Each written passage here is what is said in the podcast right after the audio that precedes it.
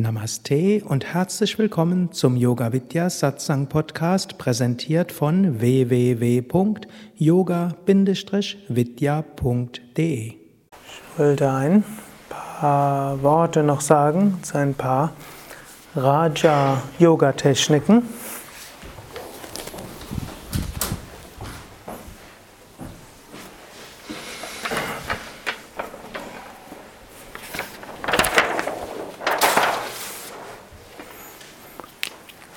Raja Yoga, der Yoga,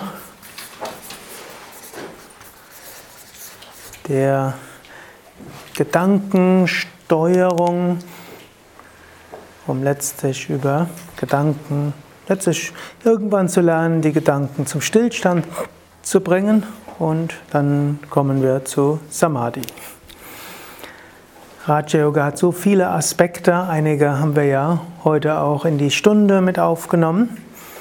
Und ich will noch auf ein paar Sachen hinweisen, was Svadhyaya betrifft. Und dann etwas, was als Sankalpa, Vikalpa bezeichnet werden kann, was insbesondere Affirmation und Visualisierung betrifft. Und dann schließlich Samyama. Swadhyaya, Selbststudium, hat so viele verschiedene Aspekte. Ein Aspekt ist sicher Schriften lesen und das ist dann wie Shravana im Bhakti-Yoga oder letztlich auch wie Shravana im Jnana-Yoga. Ein anderer Aspekt ist auch Selbstbeobachtung. Man kann zum einen sich Dinge bewusst werden Svadhyaya kann aber auch so ein Aspekt sein, man beobachtet seine eigenen Handlungstendenzen, geht grundsätzlich davon aus, alles, was die eigenen Gedanken so erzählen, ist eigentlich wohlgemeint und relativ häufig, aber zwar gut gemeint, aber nicht gerade besonders hilfreich. Also zum Beispiel, man ärgert sich über jemand anders und hat den tiefen Wunsch, ne, mit Gegenständen zu werfen. Es gibt Menschen, die haben so etwas. Hm, also wer sich an sowas nicht mehr erinnern kann, so was gibt es. Ne. Gut, jetzt kann man erstmal überlegen, kann man jetzt darüber schimpfen und sagen, was bin ich doch für ein schlechter Mensch. Ich bin doch eigentlich ein Yogi und will ich darf das nicht und so weiter. Das ist eine Möglichkeit. Und dann kann man eine Dualität haben, indem man sagt, es gibt Gutes und Schlechtes in mir und da sind jetzt gerade die Asuras in mir am Wirken. Die muss ich bekämpfen. Die Erfahrung zeigt, ein Bekämpfen nutzt wenig.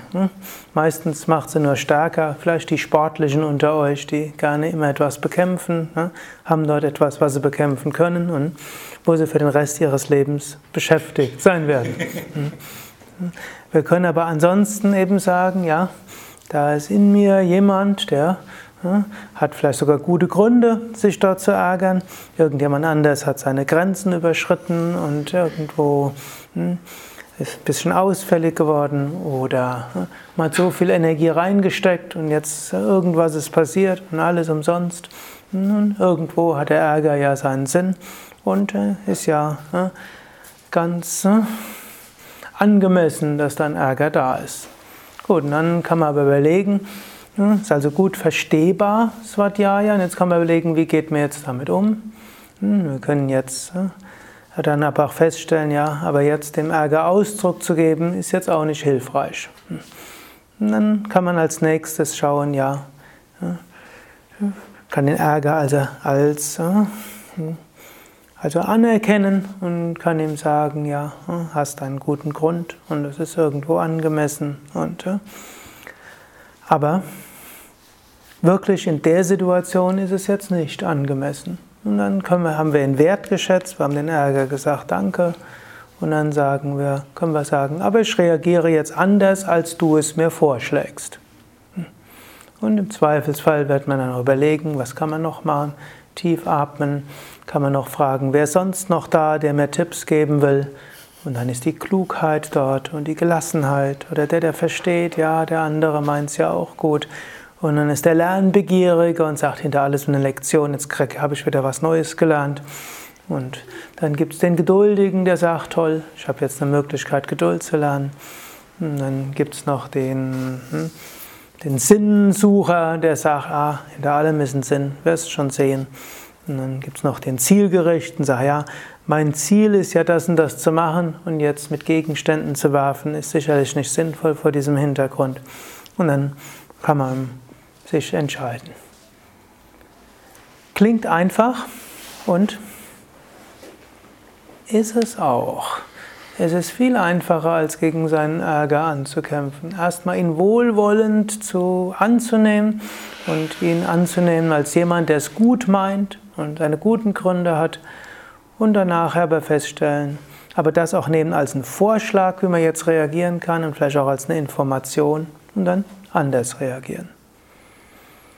Das kann man auch auf weitere Dinge hm, dort ausbauen.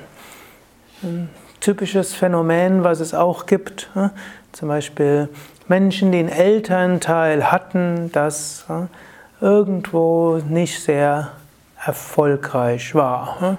Sei es Alkoholiker, sei es sonst irgendwo und nicht zu nichts gebracht hat. Das Kind selbst ist aber hoch intelligent und hat auch Drive. Und relativ häufig kann man bemerken, die Menschen, die sind gut in der Schule und fangen, machen gut, und aber dann plötzlich boykottieren sie sich selbst. Tolle Noten und dann ausfällig werden gegen den Lehrer und Schulverweis. Oder hm, irgendwo beginnt bei irgendeiner Firma aktiv zu werden, Chef findet toll und dann plötzlich sich über was ärgern, kündigen von einem Moment auf den anderen. Hm, oder hm, ich suche irgendwie einen Streit mit jemandem, der ganz besonders wichtig ist in der Firma und wenn man nachher darüber nachdenkt, wozu überhaupt?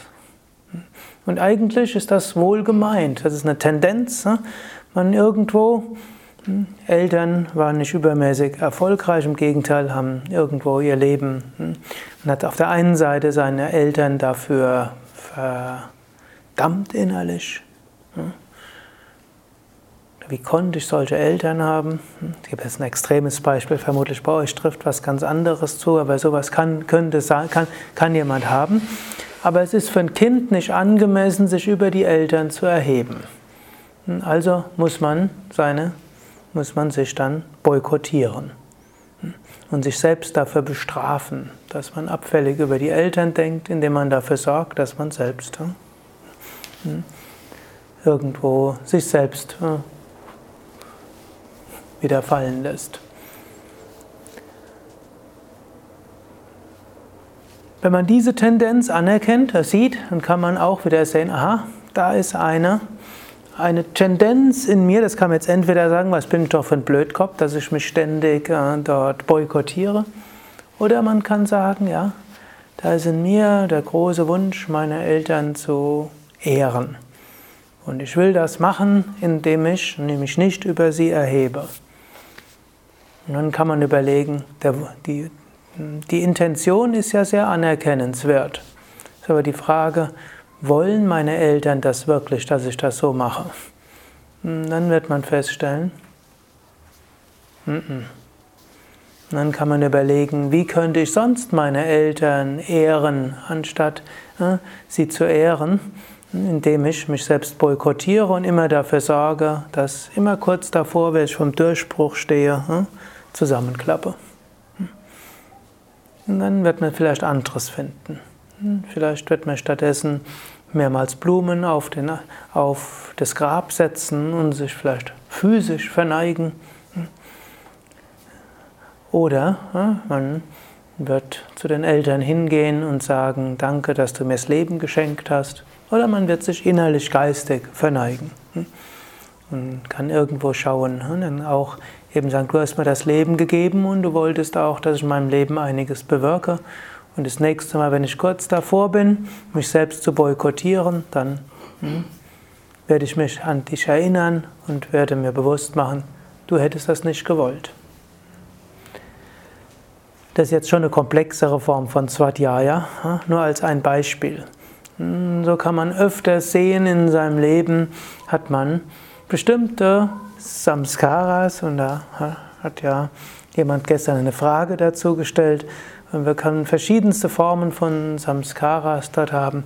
Übrigens ähnlich, wenn man Eltern hatte, die nicht so gut zusammengelebt haben und man sich als Kind darüber geärgert hat, dass die Eltern nicht gut zurechtgekommen sind, kann auch das eine Grundlage sein, weshalb man seine eigenen Beziehungen torpediert, weil man irgendwo hm, unterbewusst denkt, hm, ich habe meine Eltern in der Kindheit dafür verdammt, dass sie hm, nicht richtig zusammengelebt haben und jetzt hm, muss ich dafür büßen. Auch dort wird man feststellen, die Eltern hätten auch das nicht gewollt. Es gibt andere Weisen, hm, vielleicht hm, Eltern zu ehren. Gut, auf eine banalere Weise, Lampenfieber ist auch ein Problem, das manche Menschen haben. Oder der innere Schweinehund ist auch ein Problem. Hm. Lampenfieber kann man auch dann anerkennen. Das sind jetzt banalere Geschichten. Lampenfieber ist etwas Gutes, denn es hilft uns, sich besser vorzubereiten, Dinge ernst zu nehmen, wach zu sein und so weiter. Und so kann man sich bewusst machen, wenn man Lampenfieber hat, immer sagen, ja, danke, liebes Unterbewusstsein oder danke, liebes Lampenfieber, du willst, dass ich mich gut vorbereite, aber du weißt selbst, ich habe keine Zeit dafür. Hm, sagt man, ein bisschen vorbereitet habe ich mich und dann sagt man, was kann ich noch machen? Dann sagt man, ja, Hingabe, du kannst jetzt kommen und Vertrauen, du kannst kommen. Und dann trifft man irgendwo so eine Entscheidung. Soweit werde ich mich vorbereiten. Vom Lampenfieber her kriege ich ein bisschen Prana. Hingabe gibt mir ein bisschen Vertrauen. Segen wird da sein und so weiter. In diesem Sinne, Ängste und Lampenfieber können auch was Gutes sein. Oder es gibt den inneren Schweinehund. Innerer Schweinehund ist eigentlich das Kapha in uns. Will, dass wir uns nicht überfordern. Will, dass wir freundlich und nett zu uns sind. Ist nicht wirklich ein Boykottierer, sondern eigentlich, wenn man den nicht hätte, wird man sich vielleicht so sehr überfordern, dass man nachher in Probleme kommt. Menschen, die Burnout-Gefahr haben, denen fehlt dieses, dieser innere Schweinehund. Die, wo vielleicht irgendwo so ein innerer Antreiber so viel stärker ist, und bis sie dann irgendwann ganz kollabieren. Also wenn ihr einen starken inneren Schweinehund habt, es freut euch, eines kriegt er sicherlich nicht. Burnout. Es sind gar nicht mal so viele Menschen Burnout gefährdet. Nur dann, wenn man, guten inneren, wenn man keinen inneren Schweinehund hat, plus einen starken inneren Antreiber, diese beiden Sachen zusammen, also ein großes Pitta-Element mit einem großen Über-Ich, das darüber ist. Und dann hm, irgendwo ein verschüttetes Kapha-Element. Dann wird man überfordert sein und dann wird man irgendwann so kollabieren. Gut, also wenn ihr irgendwo merkt, dass ihr irgendwo Schwierigkeiten habt hm, mit dem, was ihr euch vornehmt, weil dort irgendjemand sagt, dann dankt dem erstmal und sagt, ja, können entweder Schweinehund nennen oder besser liebes Kaffer-Element.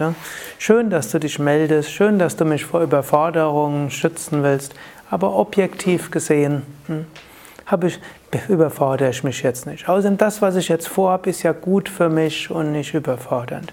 Aber danke, dass du mich darauf aufmerksam machst. Danke, dass du da bist. Und ich bin so froh, dass es dich gibt. Denn Ansonsten mit meinen anderen hohen Ansprüchen, die ich an mich habe, würde ich vermutlich zu weit gehen. Also Form von Swadhyaya. Also diese Form von Swadhyaya heißt ein Verstehen von all den inneren, gut gemeinten Mitarbeitern, könnte man sagen, oder Anteilen oder Tendenzen und so weiter. Und davon ausgehen, alles meint es irgendwie gut. Es zu verstehen heißt nicht, dem hilflos ausgeliefert sein und allem dort machen. Hm?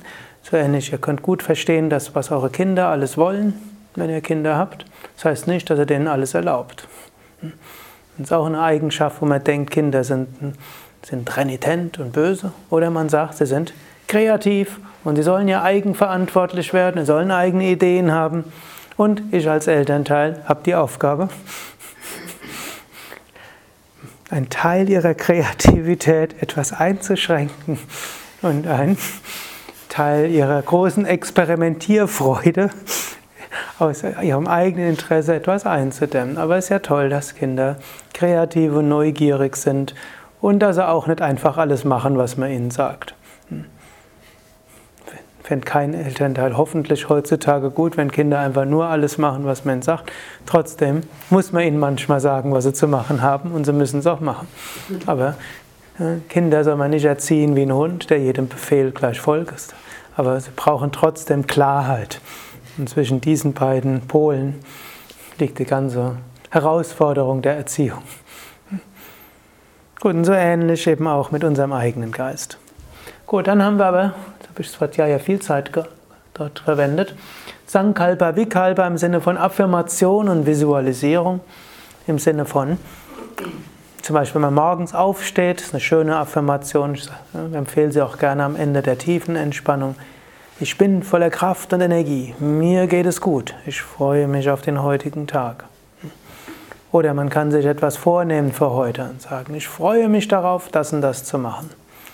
Oder wenn man irgendwo feststellt, man ist müde, hm, kann man auch sagen, ja, auf der einen Seite bin ich jetzt müde, aber ich merke, wie ganz tief in mir jetzt eine neue Kraft kommt und ich weiß, in einer Viertelstunde bin ich voller Energie. Und auf einer momentanen Ebene bin ich müde und kaputt und habe keine Lust. Aber ich merke, wie tief von innen heraus eine große Kraft kommt.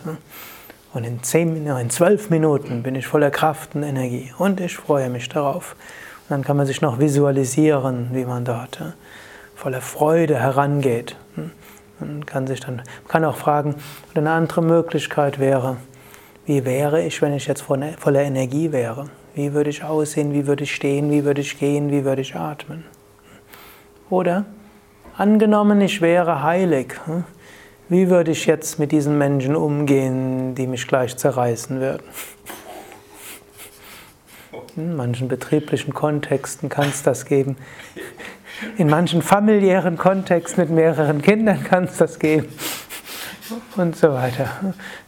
In manchen Eigentümerversammlungen kann es das geben. Irgendwie. Meine Mutter hat mir da vor kurzem irgendwas erzählt.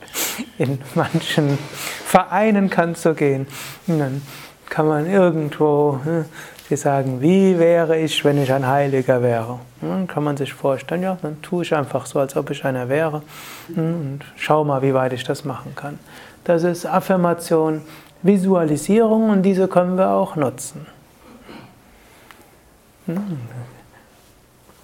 Samyama, die letzte der Techniken, jede der Techniken kann man jahrelang und sein ganzes Leben lang üben. Samyama wäre konzentriert bei dem zu sein, was gerade anliegt. Eine der vielen Manifestationen von Samyama, wo man seinem Geist einfach sagt, ich mache jetzt das.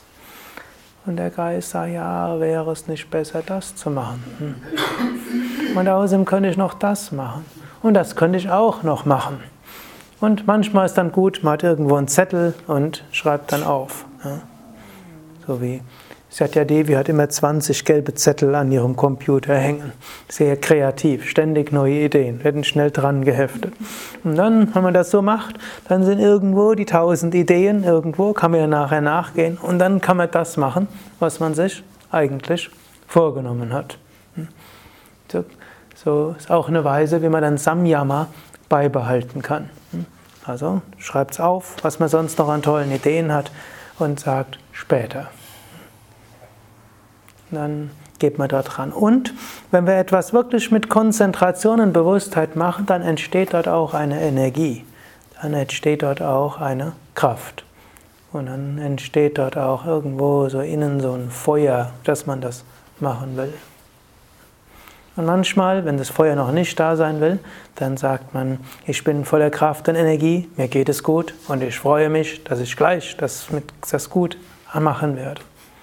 Also wir können einiges tun, um unserem Geist Kraft zu geben, unserem Geist Freude zu geben, Energie zu geben, bei einer Sache zu bleiben. Und auch das ist eine Form von Raja Yoga. Harium Tatsat. Wir sagen nochmal und dann wollen wir einen Moment in die Stille gehen, dann könnt ihr nochmal überlegen, ob irgendetwas davon für euch von besonderer Bedeutung ist. Also wir machen es sogar jetzt, gleich in der Stille.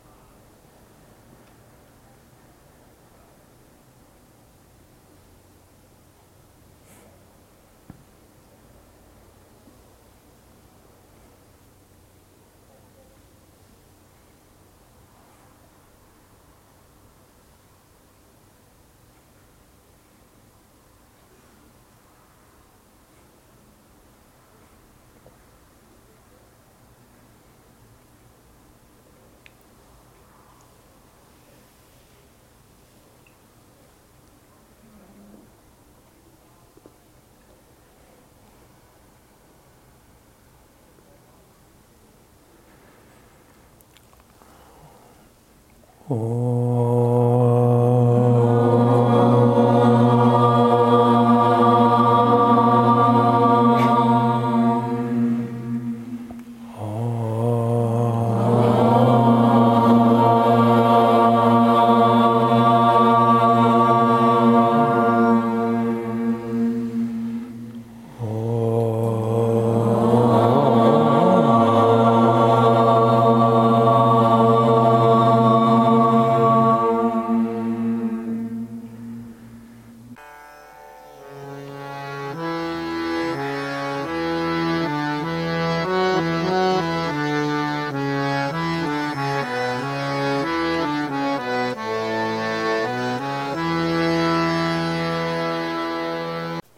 Das war die aktuelle Ausgabe des Yoga Vidya Satsang Podcasts. Mehr Informationen zum Yoga über Yoga-Seminare, Yoga-Workshops, Yogakurse, Vorträge zu Spiritualität und Meditation unter www.yoga-vidya.de